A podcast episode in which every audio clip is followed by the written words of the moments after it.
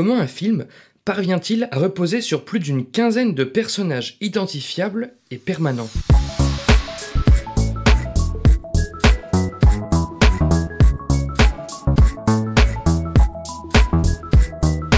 Salut et bienvenue dans ce 23e numéro de Comment c'est raconté, le podcast qui déconstruit les scénarios un dimanche sur deux. Aujourd'hui, analysons la comédie française Le sens de la fête, écrite et réalisée par Eric Toledano et Olivier Nakache, sortie au cinéma en octobre 2017.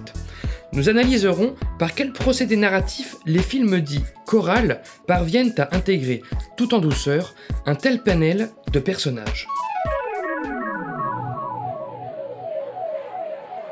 Max est traiteur depuis 30 ans. Des fêtes, il en a organisé des centaines, il est même un peu au bout du parcours. Aujourd'hui, c'est un sublime mariage dans un château du XVIIe siècle, un de plus, celui de Pierre et Hélène. Comme d'habitude, Max a tout coordonné. Il a recruté sa brigade de serveurs, de cuisiniers, de plongeurs, il a conseillé un photographe, réservé l'orchestre, arrangé la décoration florale, bref, tous les ingrédients sont réunis pour que cette fête soit réussie. Mais la loi des séries va venir bouleverser un planning sur le fil où chaque moment de bonheur et d'émotion risque de se transformer en désastre ou en chaos. Extrait de la bande-annonce. Je vous ai dit que je voulais un truc sobre, chic et élégant. Oui, mais c'est complètement l'esprit. Ce soir, c'est une soirée agréable qui nous attend, une soirée chic, sobre et agréable. Aouh Qu'il vous Attendez, il me, il me fait peur, lui, là. hein.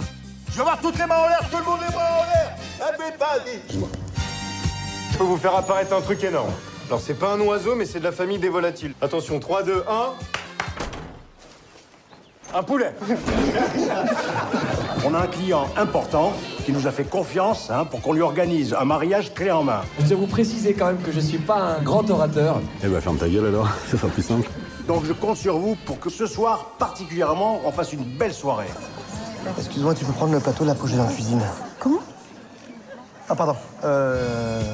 Samy, t'es sûr de toi là pour les feux d'artifice Qu'on se le dise, si vous ne l'avez pas déjà deviné, attention, spoiler. Allez, commençons avec une petite liste des principaux personnages présents dans le sens de la fête, en guise de piqûre de rappel. Il y a d'abord Max, évidemment, campé par Jean-Pierre Bacry, responsable de l'organisation du mariage et dans le métier depuis des décennies. Il y a James, de son vrai prénom Étienne, joué par Gilles Lelouch, le chanteur animateur du mariage, remplaçant un certain Fab ayant eu un empêchement. Il y a Adèle, campée par Aïe Aïdira, la suppléante de Max, qui l'assiste à la supervision des opérations. Il y a Guy, interprété par Jean-Paul Rouve, le photographe attitré de la soirée, qui travaille depuis un bon moment avec Max. Il y a Pierre, le marié, tout simplement, à qui Benjamin Laverne prête ses traits. Ça va, vous suivez? On continue. Il y a Julien, le beau-frère de Max, que joue Vincent McCain, ancien professeur en réinsertion qui officie alors comme serveur. Il y a Josiane, responsable des serveurs si je ne m'abuse, et accessoirement amante de Max, interprétée par Suzanne Clément. Il y a Samy, l'ami d'Adèle en dèche de thunes, qui rejoint une brigade de serveurs pour la première fois de sa vie, et c'est signé Alban Ivanov. Il y a Elena, la mariée, servie par l'actrice Judith Shelma. Il y a Seb, campé par William Lebgill, le serveur habitué de la brigade. Ça va toujours, hein, vous enregistrez tout Poursuivons.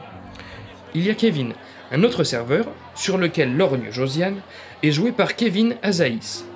Il y a Henri, le doyen des serveurs, interprété par Antoine Chappé. Il y a Bastien, le stagiaire photo de Guy, campé par Gabriel Nakache.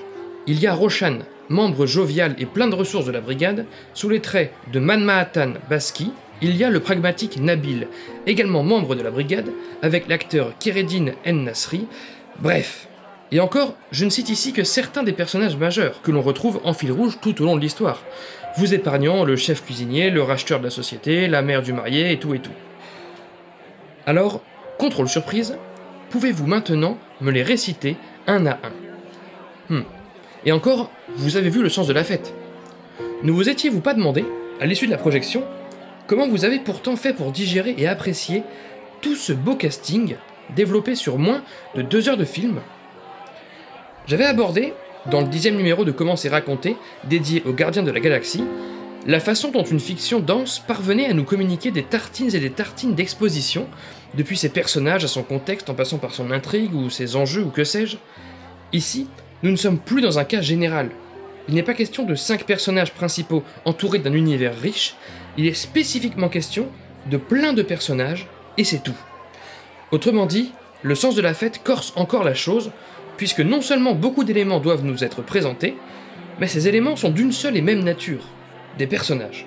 Procédons en deux temps, observons d'abord comment Toledano et Nakash ont caractérisé leurs personnages, pour ensuite se pencher sur la façon dont ces derniers sont orchestrés et animés. En termes de caractérisation, John Truby présente dans son manuel L'anatomie du scénario ce qu'il appelle le réseau de personnages, pour éviter un récit dont certains personnages se confondraient avec les autres, tout en les connectant les uns aux autres, le théoricien affirme qu'il convient idéalement pour un auteur de construire un réseau basé sur les quatre piliers suivants fonction, archétype, thème et opposition. Ainsi, chaque personnage se verra défini par ce qui le différencie des autres sur un ou sur plusieurs de ces quatre aspects. Premièrement, la fonction.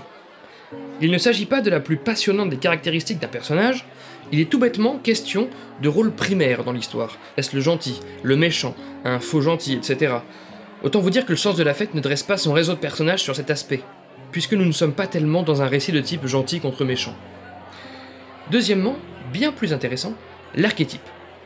J'ai parlé de cette notion dans l'épisode 3 du podcast dédié à Moon, et vous la connaissez sûrement déjà par cœur, il s'agit d'un modèle identifiable de personnage.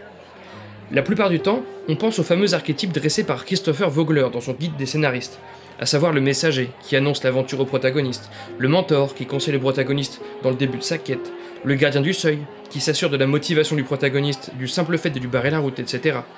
Mais Truby parle ici d'archétype dans le sens large, et pas forcément mythologique, ni si spécifique.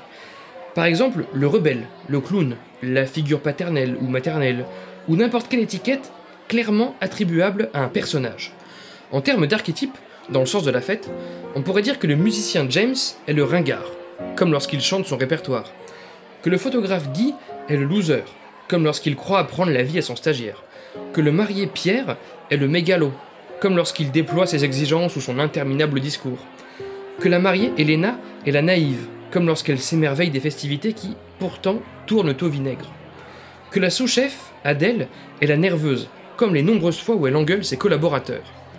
Que le jeune stagiaire, Bastien, est l'intello, comme lorsqu'il remet gentiment son boss à sa place. Que le doyen des serveurs, Henri, est le timide, comme lorsqu'il ne parvient pas à dire à son chef que les costumes sont insupportables. Que Samy, l'ami d'Adèle, qui dépanne la brigade, est le boulet, comme lorsqu'il provoque la péremption de la viande en branchant son rasoir électrique à la place des frigos. Que Julien, le beau-frère du boss, est le poète, comme lorsqu'il s'insurge des incohérences littéraires de la dénomination des tables. Et j'en passe, et j'en passe. Je ne cite ici qu'un exemple de comportement à chaque fois pour ne pas trop trop trop vous assommer non plus, mais rappelez-vous combien, à maintes reprises, chaque personnage illustre ainsi l'archétype comique que lui ont associé les scénaristes. Ainsi, chaque intervenant du récit marque l'esprit du spectateur par sa place en termes d'archétype comique au sein du réseau de personnages. Tous sont problématiques, et ce, chacun à sa façon. Seul le serveur Seb et le boss Max, campés respectivement par William Lebguil et Jean-Pierre Bacry, semblent normaux, entre guillemets. Il en fallait bien un ou deux. Cela dit, ils endossent du coup l'archétype du clown blanc. Vous savez, ces personnages dignes et cyniques, amusant du simple fait de subir et de pointer la bêtise de leur entourage.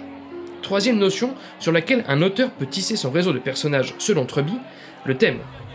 Autrement dit, conférer à chaque personnage un point de vue différent et spécifique sur un thème donné. À supposer qu'il soit question de mariage, on pourrait avoir un personnage pro-mariage, un anti-mariage, un qui s'en fout, un pour les relations amoureuses alternatives, un pour le Pax, bref, on arrive dans l'aspect plus politique si ce n'est philosophique du récit. Dans le sens de la fête, certains personnages disposent d'un point de vue concernant leur propre métier, comme le photographe, qui emmerde ceux qui prennent leurs photos avec leur smartphone. Mais tous ne présentent pas de point de vue sur un sujet commun. Les scénaristes, eux, par l'issue qu'ils donnent aux films et aux situations, véhiculent un propos sur l'esprit d'équipe, sur l'adaptation, sur le sens de la fête justement, mais pas les personnages. Ainsi, le thème n'est pas une notion exploitée dans le cadre de la caractérisation maillée des personnages, dans le cadre de leur réseau. Quatrième et dernière notion, l'opposition. Truby emploie ce mot en référence au conflit censé régir une histoire, mais parle avant tout de but. Quel est le but du personnage et surtout en quoi vient-il compléter ou s'opposer à celui des autres? Dans le sens de la fête, il s'agira tout simplement du métier de chaque personnage, au sein de l'équipe. En l'occurrence, ceux que j'ai énoncés en les présentant serveur, animateur, organisateur, chef cuisinier, photographe, etc. Cet aspect-là du réseau étant le plus évident et intuitif, Truby aurait peut-être mieux fait de l'évoquer en premier lieu. Toledano et Nakash donnent ainsi un métier spécifique aux deux tiers des personnages, tandis que les autres sont tous serveurs. Autrement dit, seuls les deux tiers des personnages sont véritablement identifiables à travers leur métier, sont véritablement caractérisés différemment sur cet aspect. Pour finir alors, sur la théorie du réseau de personnages, on peut conclure que cette comédie parvient à organiser ses protagonistes essentiellement à travers leurs archétypes respectifs et partiellement à travers leurs métiers respectifs. Il y a le photographe loser, l'animateur ringard, la sous-chef nerveuse, le serveur timide, le serveur clown blanc, etc. Si chaque personnage était caractérisé à sa façon, sans miroiter son archétype ni son métier avec un autre, nous serions alors susceptibles de les confondre ou de ne pas tous les situer.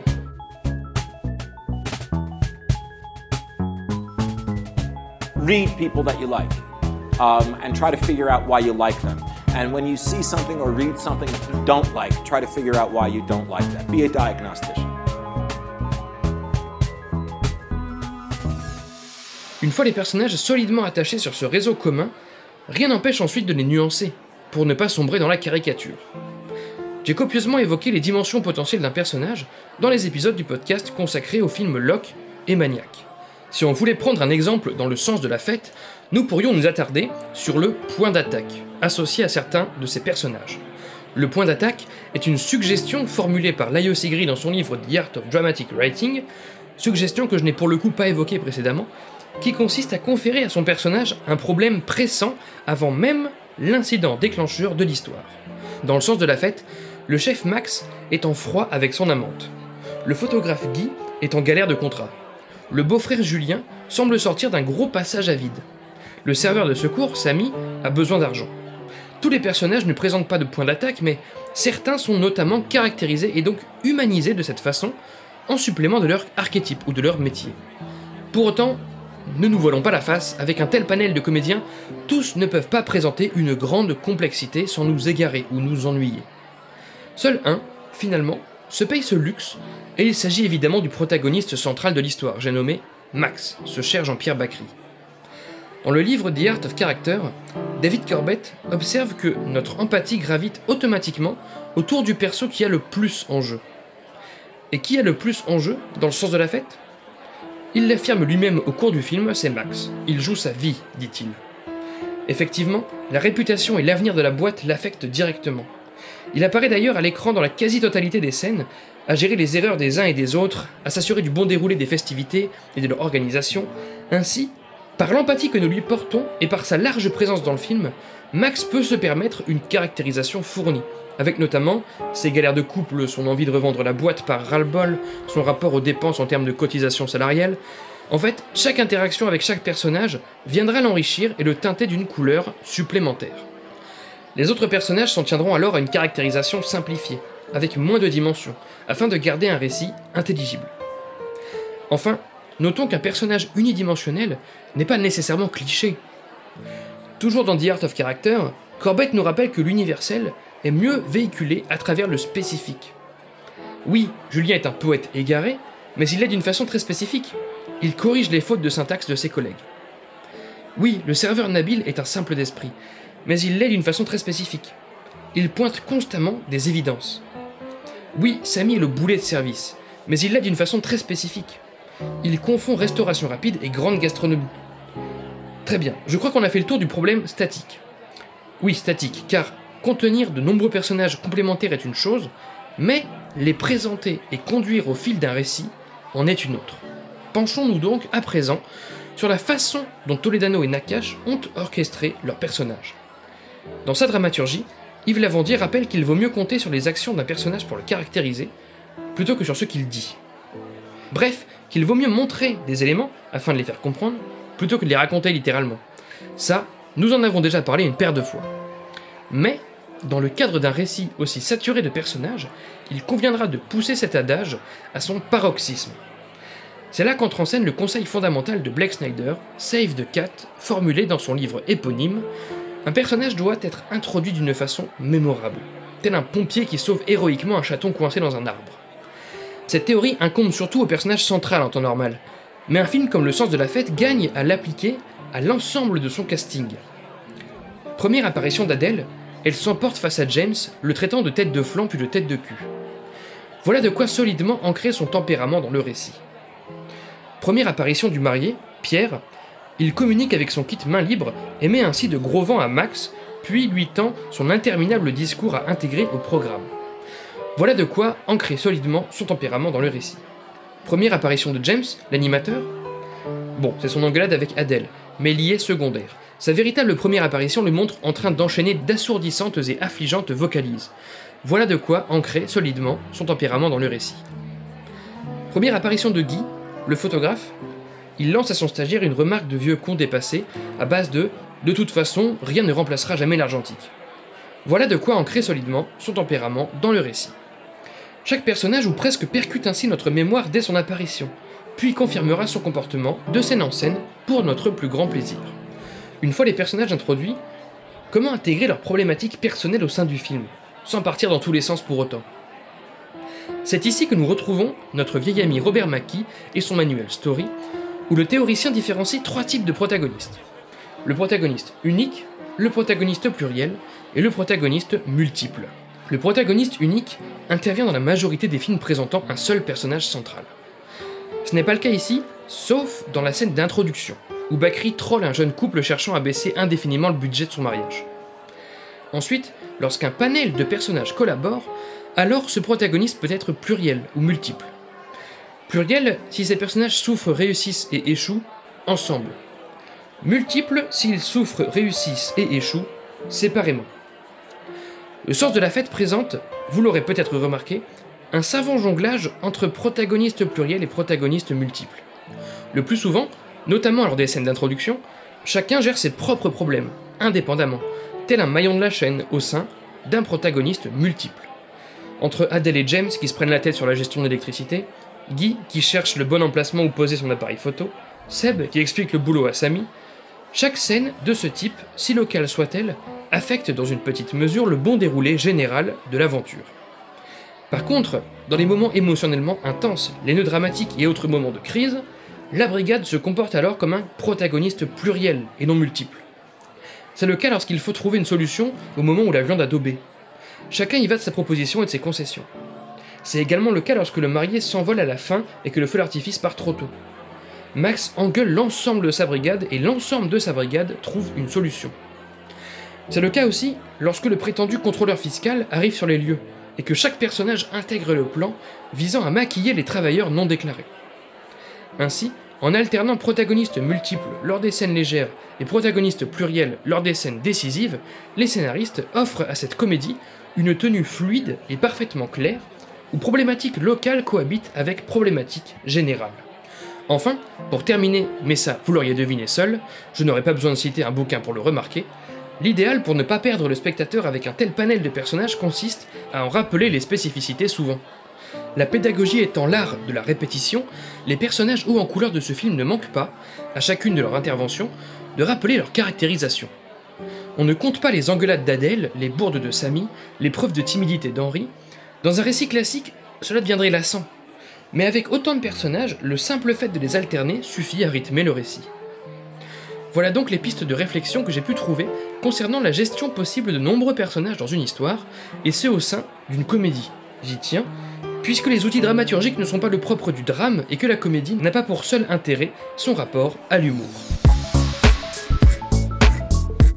Fondu au noir pour ce 23e numéro de Comment c'est raconté. Merci pour votre écoute, j'espère qu'il vous a intéressé.